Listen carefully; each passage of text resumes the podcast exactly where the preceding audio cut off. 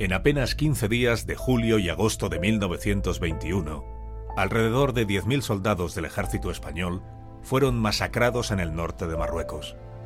La cifra exacta nunca se sabrá, pero sí que es la mayor catástrofe colonial a la que se ha enfrentado nuestro país.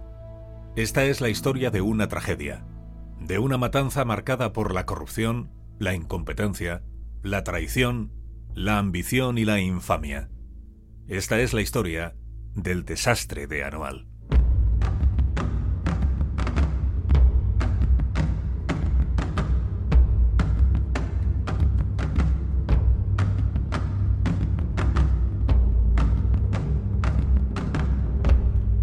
Anual 1921